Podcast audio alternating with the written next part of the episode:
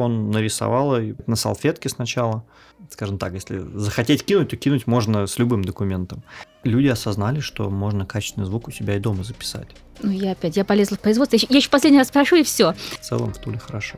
Всем привет! С вами подкаст «Бизнес по любви». Подкаст о солнечной бухгалтерии, о людях, которые ассоциируют свой бизнес со стилем собственной жизни. И это третий выпуск. Сегодня у нас в гостях создатель микрофонов «Союз» Павел. А за микрофоном все так же я, Виктория, контент-менеджер и руководитель медиапроектов солнечной бухгалтерии – и я, Любовь, руководитель компании «Солнечная бухгалтерия» и ее основатель. Павел, во время подготовки к подкасту мы обнаружили, что ваша компания называется «Байкал Microphones», а не «Союз». И это вот, наверное, такой первый вопрос, почему так?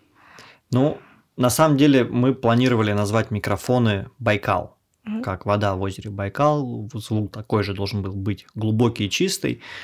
И первым делом, конечно, мы зарегистрировали компанию, а потом мы уже поняли, что проблемы могут быть с этой торговой маркой, поэтому, ну, сделали союз. А сейчас я понимаю, на самом деле это даже благо, потому что у нас есть американская компания, которая называется уже Союз Microphones, и у нас контракт между российской и американской, то есть как раз Байкал покупает, продает Союзу, и все гладко. Если бы Союз продавал Союзу, было бы немножко странно. Ну да. Да. Но в целом э, Союз э, в нашем случае это не отсылка там к Советскому Союзу. Да, это как раз был следующий вопрос. Да, это как union, а, как единство. В нашем случае это единство России и Америки, Запада и Востока, старого и нового.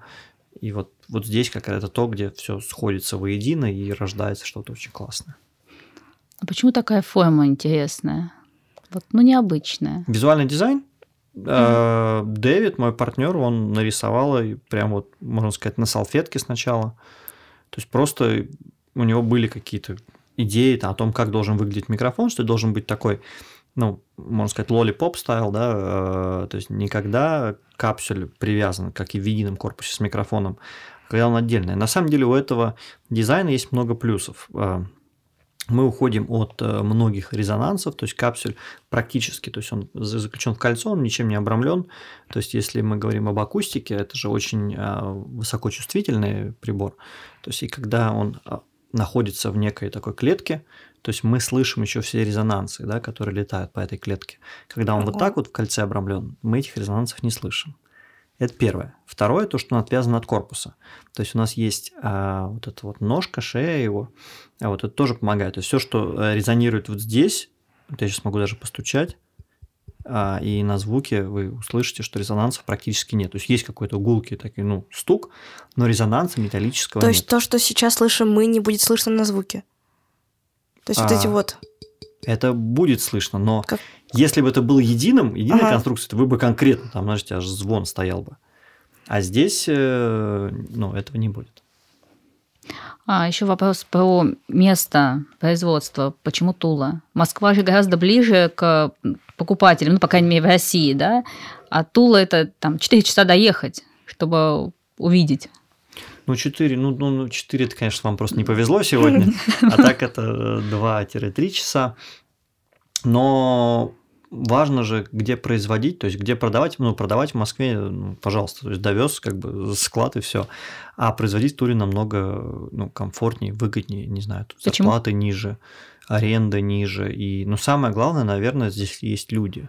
В Москве сложнее было бы найти там 40 человек с теми навыками, которые нам нужны для производства микрофона. Ну, то есть это потому, что здесь есть производство октавы, и да, есть люди, которые уже обучены, с которых которые можно Конечно, работать. да. То есть много, много, не все люди, но многие, кто к нам приходит, они уже имеют опыт э, работы с микрофонами, и учить надо не с нуля. Это большой плюс.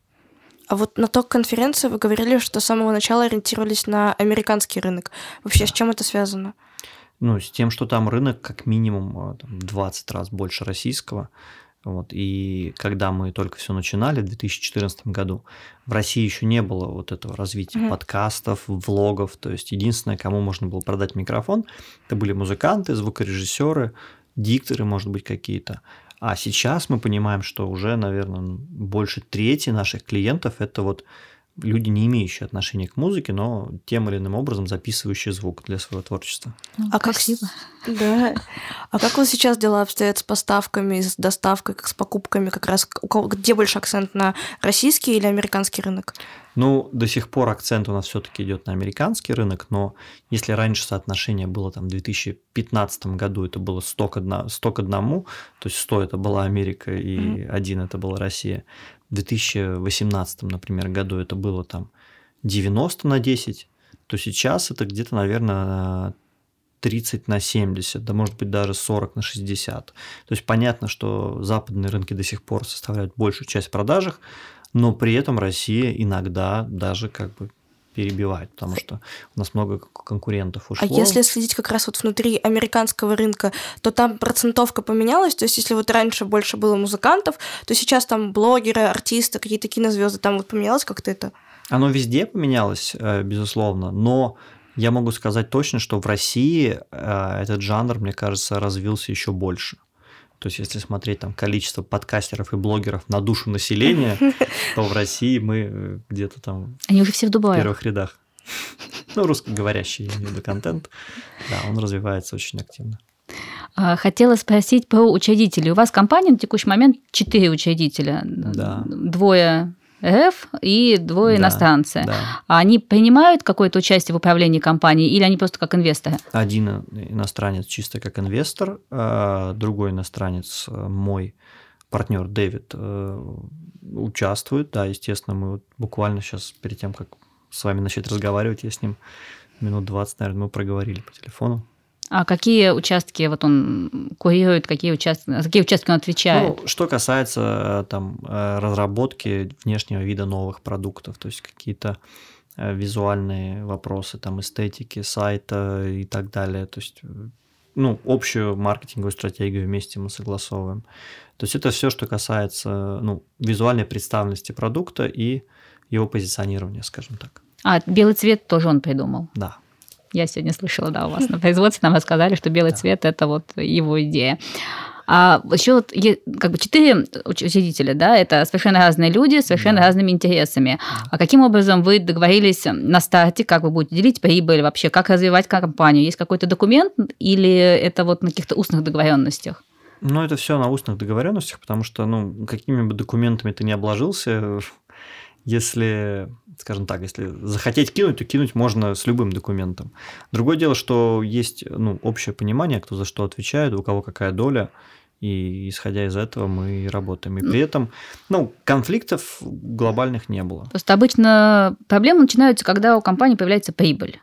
И процент Ну. того, что делить, а что оставлять э, для развития, вот как бы вот эта точка, когда начинают Мгм. расходиться мнения. То есть у инвесторов, естественно, хочется, чтобы как можно больше прибыли было выведено в виде дивидендов, а остальные хотят вложить в свое развитие тот, кто занимается производством. Ну, вот у нас- здесь у нас нет такой- конфликта. так- Такого конфликта не было, потому что большую часть мы все равно вкладываем в развитие.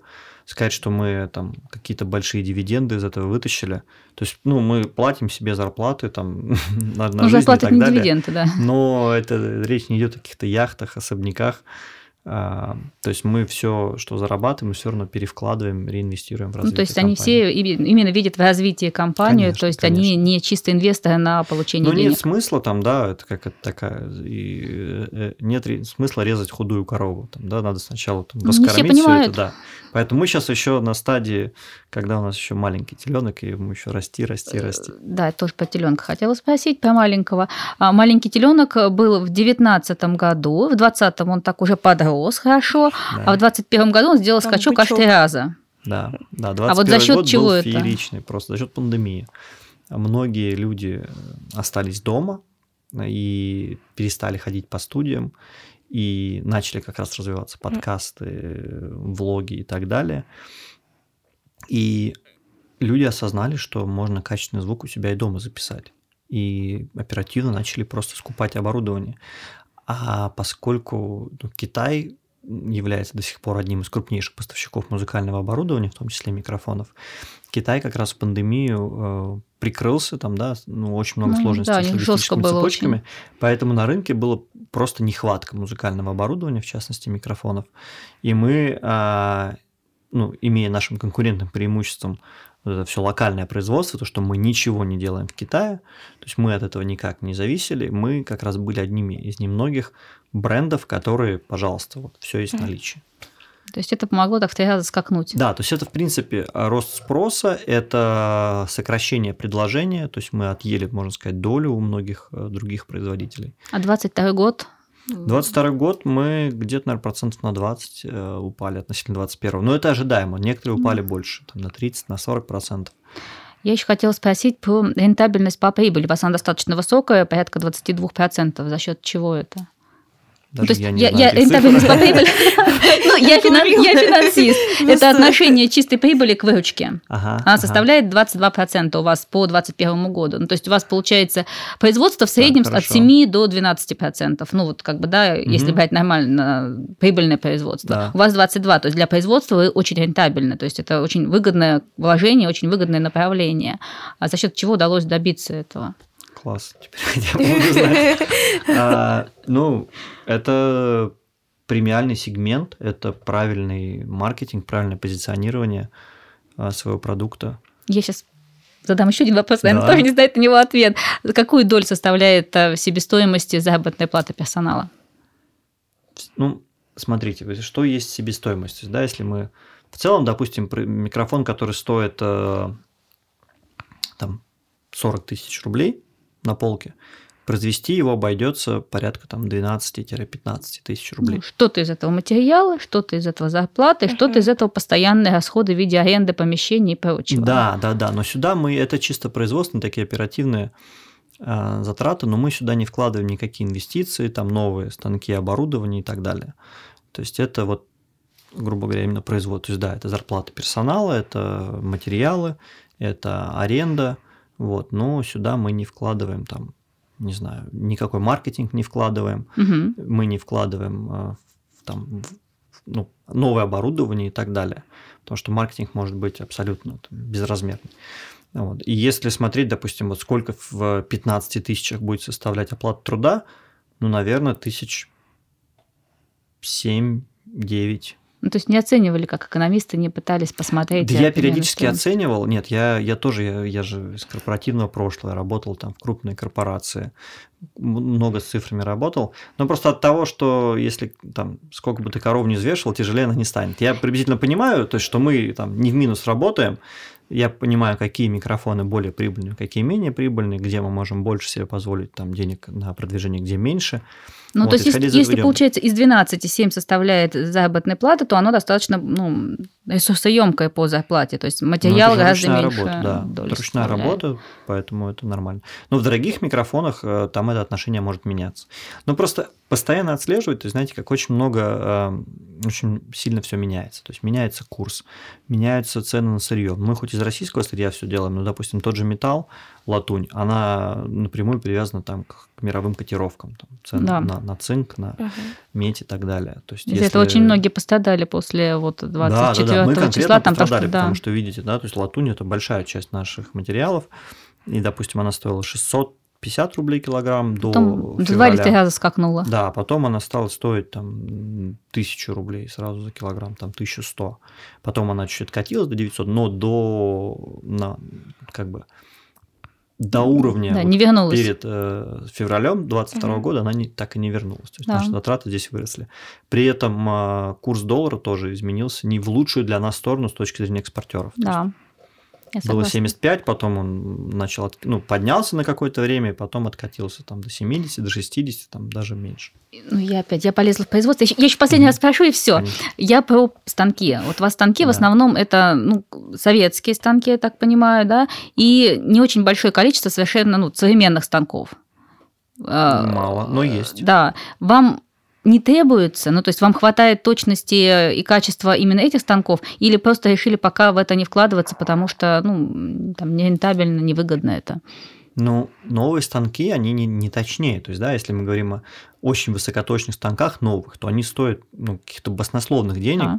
И сейчас уже ручные станки, ну, мало кто использует. Поэтому в нашем случае с э, мелкосерийным производством, когда мы говорим о партиях там 100, там, ну, до там, 200 деталей, то пока оправдан именно вот ручной тур, прецизионный такой, то есть, да, где можно вручную подводить какие-то инструментами. Ну, то есть точности достаточно этих станков, да, они как бы чем, не требуют. Более чем. Мы покупали ЧПУ станки, мы собирались, мы в 2021 году, вдохновленные вот этим ростом, там я решил купить, я два, два станка купил ЧПУ, мы с ними провозились полтора года, а, только вот сделали какие-то программы, они что-то начали делать, но поняли, что содержание их, то есть, да, под них нужно там отдельное место, отдельный оператор и так далее, то есть э, инструмент, там, да, чтобы выточить деталь какую-нибудь, которая на ручном станке мы оснастку всю сделаем там за 5 тысяч рублей, там за 10, то там, допустим, чтобы сделать эту деталь, нужно оснастки на 200 тысяч, например. Ну, то есть получается, что выгодно только при массовом не, производстве. Да, и мы их продали вот прям месяц назад. Понятно, интересно. Я не буду пока больше да, мучить. Да нет, ты как бы все нормально. Просто сейчас я даже открою специально браузер, чтобы посмотреть. Мы когда тоже изучали ваш каталог, ассортимент, был вопрос по сериям, потому что у вас идет как бы 13, э, по возрастанию 17, 23, а потом 1973. Угу. Вот, и как это Лом, так... Ломается, да, да картинка. Да. Цепочка-то ломается. А потому что он как раз не похож ни на что другое. То есть 1973 – это бюджетный микрофон, это вообще, можно сказать, ответвление. Мы даже думали вообще другой бренд делать под это. Потому что у микрофонов, э, ну, там, 13, 17, 23 серии, они очень похожи все друг на mm-hmm. друга, у них есть очень много общих черт. А 1973 это прям вот вообще отдельно он, по-моему, вот семья. такой вот какой-то вот. Да, он такой Это нам сегодня формы, по него рассказывали, что самый сложный для сборки 73 это оно, да? Ну, ребята, конечно, утрируют, просто сложно, я говорю, потому что еще пока так сильно руку не набили, как на других Ну, понятно, да. А вот предположим ситуацию, э, мне нужен срочно там какой-то микрофон, и я обращаюсь к вам для того, чтобы приобрести микрофон. Какая серия мне подойдет? Нужно конкретно, наверное, Любая. сформировать запрос или нет? Смотря насколько, то есть, да, тут, знаете как, мне нужно сыграть на гитаре. Какая угу. гитара мне подойдет? В принципе, любая. То есть, да, просто сыграть на гитаре вам подойдет любая гитара. Другое дело уже какие конкретно задачи. То есть мне надо, чтобы мой там голос на вокале звучал определенным mm-hmm. образом, или мне надо записать музыкальный инструмент, там рояль или барабаны. То есть, исходя из задач, подбирать инструменты все, то есть это как краски. А если вот как для полегче. разговора, как мы сейчас с вами сидим, то вот такая вот получается. Вот эта модель очень очень успешная. Это у нас какая модель? Это модель 017 FET, да. она пользуется популярностью в разговорном жанре прям очень. То есть американский voice-over очень любит ее. Угу. И ребята, которые пишут подкасты, ну вот, он тут достаточно такой э, детальный звук с хорошим презенсом, очень, там, можно сказать, быстрая артикуляция. То есть, да, есть угу. микрофоны более быстрые, есть более там, такие не, не тугие, наверное, более плавные такие, да. Вот, вот этот микрофон это хороший баланс как раз для речевого жанра. А вот, например, в процессе съемки там была какая-то слишком бурная съемка, и кто-то там берет вот так вот, он вылетает, и там образуется либо царапина, либо какая-то mm-hmm. оплошность. Человек может потом как-то по гарантии сдать, или вот у вас конечно, есть? Конечно, да. Сколько вот Часто гарантия распространяется бывают. по сроку? Ну, на падение, конечно, гарантия не распространяется, потому mm-hmm. что ну, ушатать можно ну. все что угодно. Вот. Но если вообще ну, мы даем два года, там дальше после двух лет ну, мы решаем эти все по себестоимости. Там у кого-то что-то, допустим, частая проблема, что уронили, угу. отломилась голова. Там, да, надо заменить. Там, ну, это, не знаю, там 3-5 тысяч будет стоить, в зависимости от того, получилось ли там высверлить или не получилось. Надо новую деталь. Ну, каких-то очень меняемых денег, если сравнивать со стоимостью микрофона, то это прям вообще доступно. Можно я спрошу по тест-драйв? У вас есть услуга тест-драйв, мы видели на сайте. Пользуется популярностью? Да, конечно. Мы, наверное, там процентов 40 микрофонов наших в России продаем именно через тест-драйв. То есть приходят, смотрят? Нет, мы прям отправляем людям, потому что ну, изучая просто цикл принятия решения о покупке микрофона. Ну, каждом, на каждом рынке есть свой, там, mm-hmm. да, как покупают машины, тоже, как правило, надо попробовать, пощупать, посмотреть, вот, э, там, как покупают часы. Ну, никак, посмотрел в интернете, там, понравилось, mm-hmm. купил.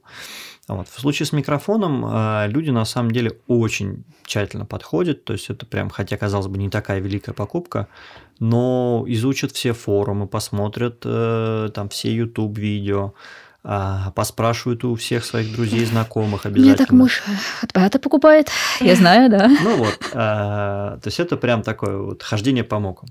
Вот, и куда проще один раз, просто один раз услышать в данном случае, чем сто раз увидеть, а лучше один раз услышать. Или в руках подержать, да. Да, и условия у всех разные, у каждого свой голос. У кого-то комната хорошо подготовленная, у кого-то наоборот это большой зал.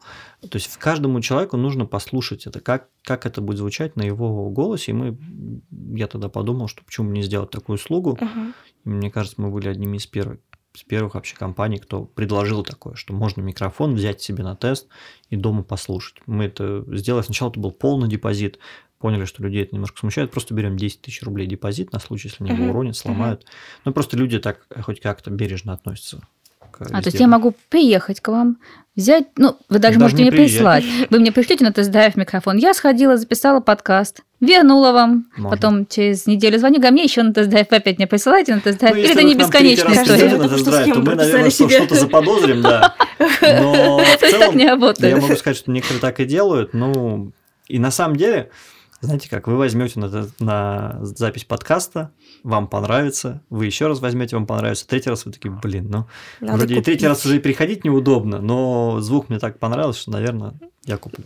То есть так- вечно ходящих у вас нет, я буду первая. Ну, Ладно. Откроешь, да. А Вот теперь, наверное, мы перейдем в сторону маркетинга. А вот вообще, кто был первым человеком из знаменитости, кто протестировал ваш микрофон и рассказал об этом в публичном пространстве? Ну, Найджел Годрич из э, продюсер группы Radiohead. Он был прям не то что в публичном, а вообще он был прям пер- первым артистом таким Мгм. большой величины, которому мы отправили микрофон, и он долго тестировал, долго ничего не отвечал, но потом прислал прям очень большую хвалебную цитату, и прям мы все растаяли, он разрешил нам использовать эту цитату, прислал Мгм. нам свою фотографию, и это, конечно, открыло нам некоторые двери. А насколько сильно после этого увеличились продажи? Ну, с учетом, учетом того, что до этого мы типа не продавали вообще, то мы начали что-то продавать. А. То есть, да, там от ну, с нуля там до там, нескольких трех-четырех.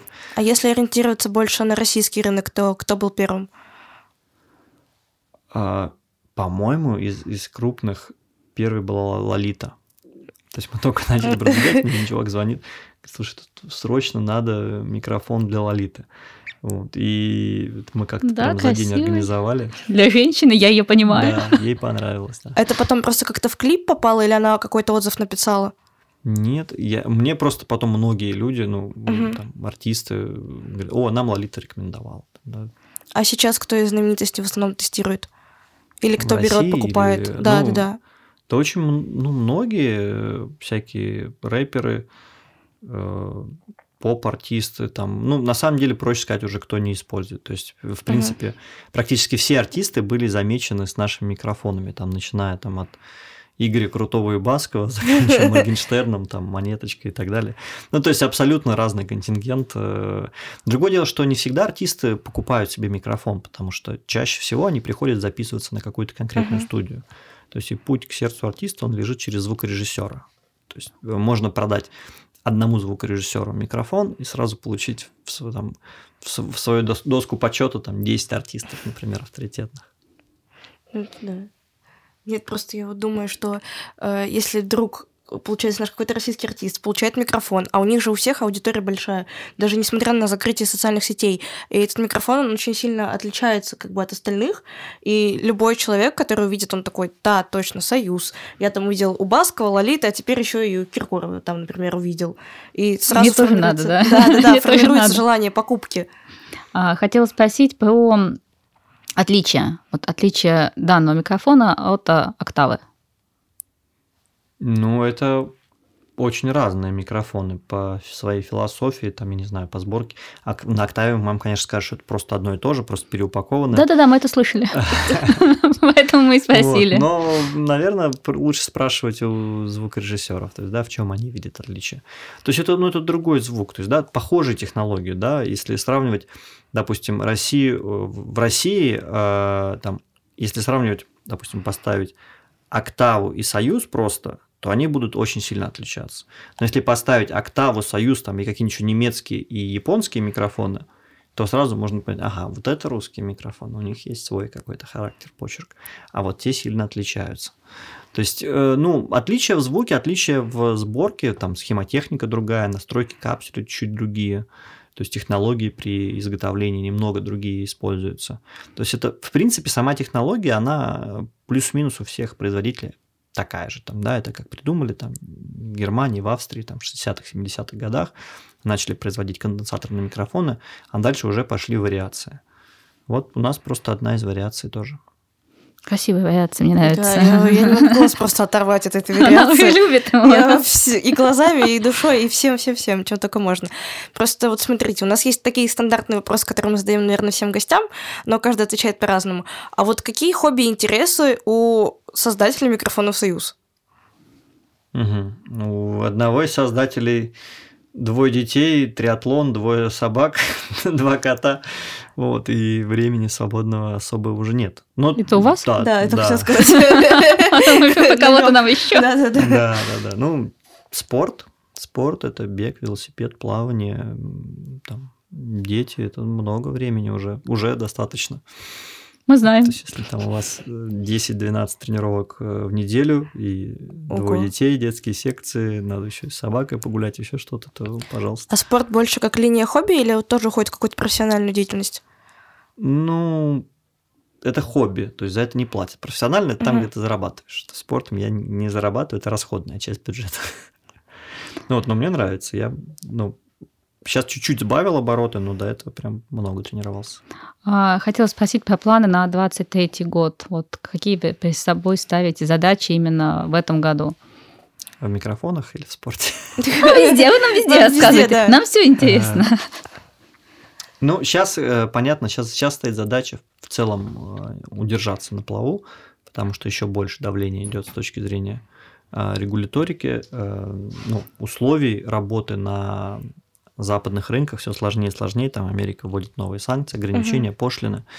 Вот. И в этих условиях то есть, приходится какие-то обходные схемы придумывать. То сейчас мы часть производственных операций думаем а, открывать в Турции, угу. чтобы микрофон, часть микрофонов была сделана в Турции, чтобы проще было ну, завозить это в недружественные России страны.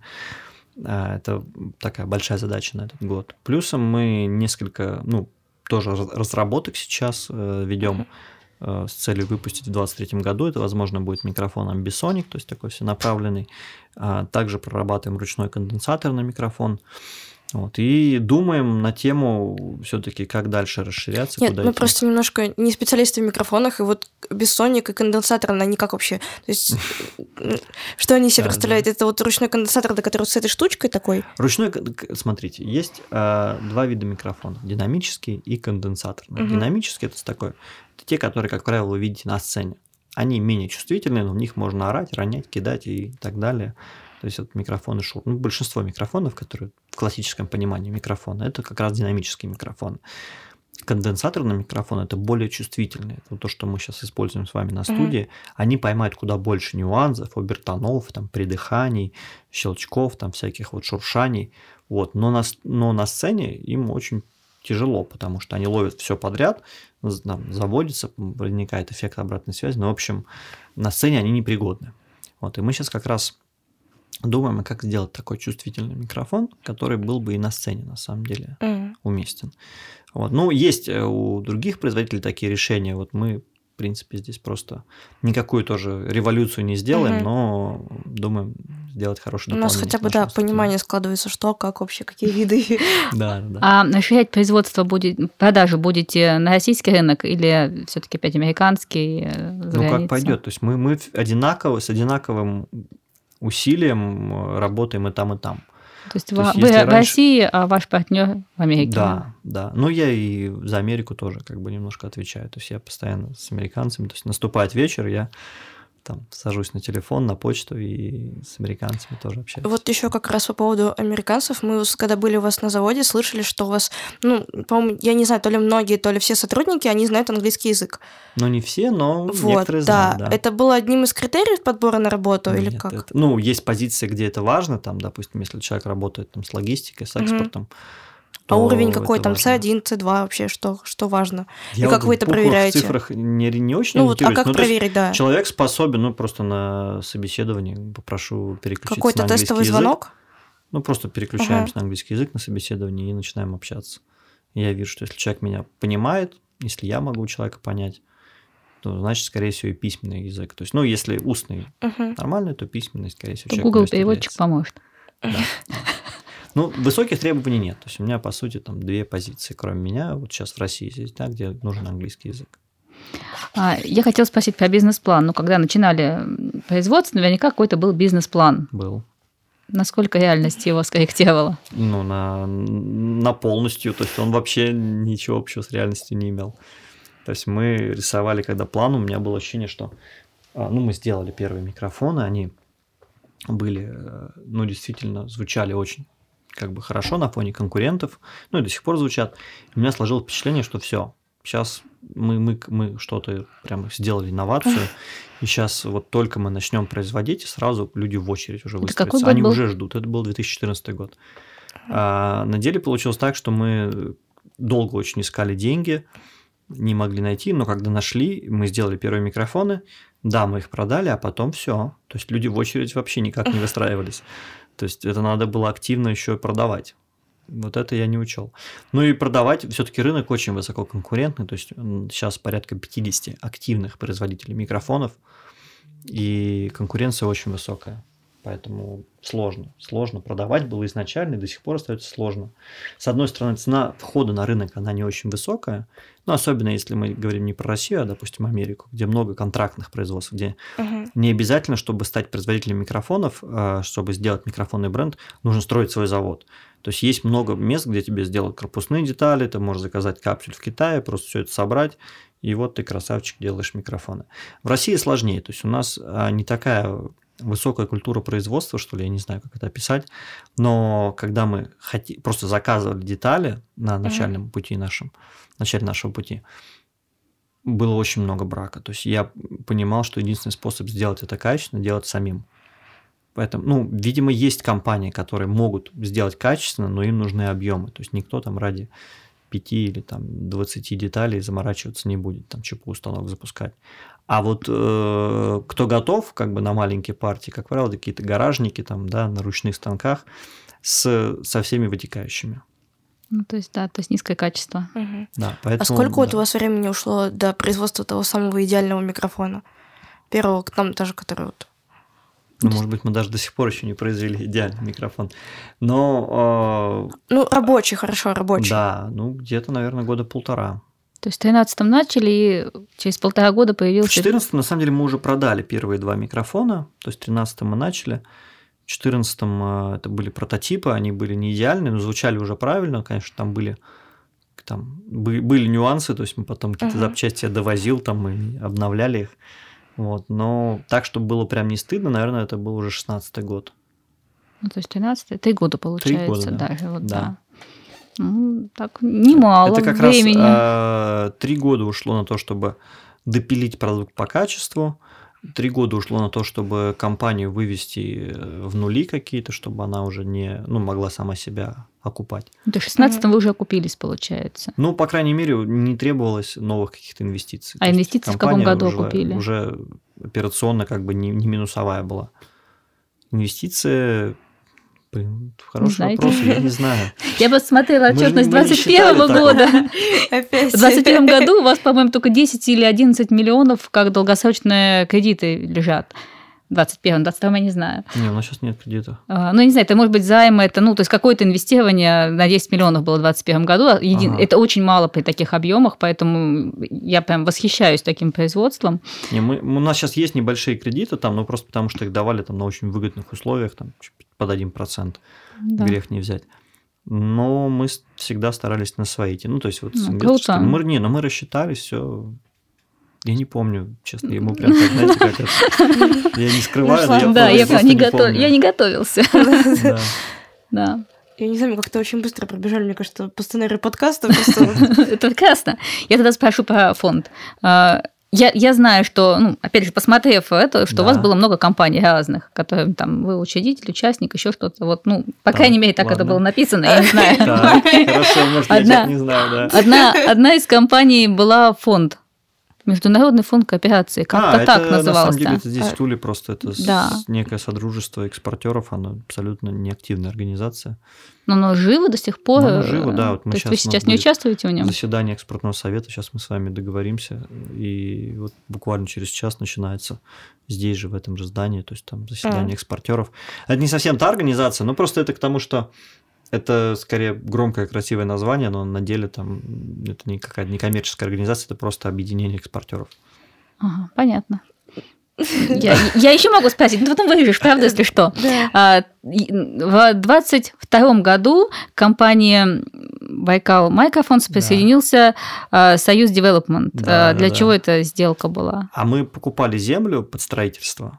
А У меня в 2021 году родилась идея, что все, пора строить свое производство. То есть не вот это арендованное там, да, на, на краю города, где Мгм. сегодня были, там достаточно стрёмно. Люди часто приезжают, типа, блин, ну, я вижу прям по глазам, что они ожидали что-то А вам нужно вывеску было просто сделать красивую, яркую. Ну, Это будет достаточно. не решишь, что все равно как бы сарай. А мы прям начали строить что-то такое хорошее, красивое. То есть, э, ну, прям здание на 1100 квадратов с большими панорамными окнами. Прям вот все, чтобы было красиво. Вот. И просто землю под это мы когда э, ну, искали и нашли людей, кто готов были продать, они просто продавали вместе с компанией, чтобы там э, минимизировать налоговую нагрузку. И она Да, называлась. Союз. Просто тебе продают, то есть, да, как ну, нормальная схема или абсолютно легальная. То есть ты становишься учредителем в компании, у которой есть земельный участок. Вот Мгм. так вот мы купили эту компанию, то есть, да, я стал учредителем, потом просто она при- присоединили эту организацию. Ну, она называлась Союз при этом. Да, да, да. Это да, просто да. там, Они сами там спросили, совпадение, как да? ты хочешь, чтобы она называлась? А, они, да, они спросили, Они, понятно. по я это дело, там организовывали компанию, то есть, да, там, как называть, Союз Development, хорошо, да. И когда вы планируете закончить строительство этого помещения? Ах, больной, очень больной вопрос. То есть планировали вот э, уже, уже сейчас быть в нем, там, да, но э, февральские события внесли коррективы, то есть, да, продажи не, не такие радужные были, как, как мы хотели, поэтому пока все это поставили на, на паузу. Там сейчас построена коробка, то есть это стены, окна, кровля, вот, и теперь надо просто делать всю внутрянку и благоустройство. Но это еще там порядка 20 миллионов, которые пока ну, проблемно. То есть я не хочу кредитоваться в это сложное время. Можно, как банки предлагают, Ну, да, понятно. бери. Но у вас хороший оборот вам. Ну, у нас нормальная история, то есть мы никогда ничего не задерживали. То есть там, если посмотреть показатели, да, вот согласно вы, как бухгалтер, посмотрели, что мы молодцы там. Да, вы прям очень молодцы. Вот. И, ну, проблемы, ну, не то, что прям вообще дадут, но дадут. Вот. Но я пока сам не хочу брать, то есть строиться на кредитные деньги, потому что кто знает, как он дальше пойдет. Ну да. А, а помещение тоже здесь в Туле.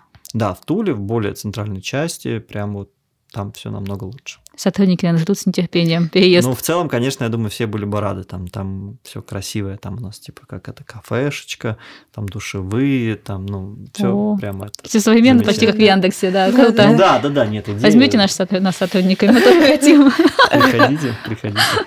Да, там будет хорошо, но вопрос вот когда.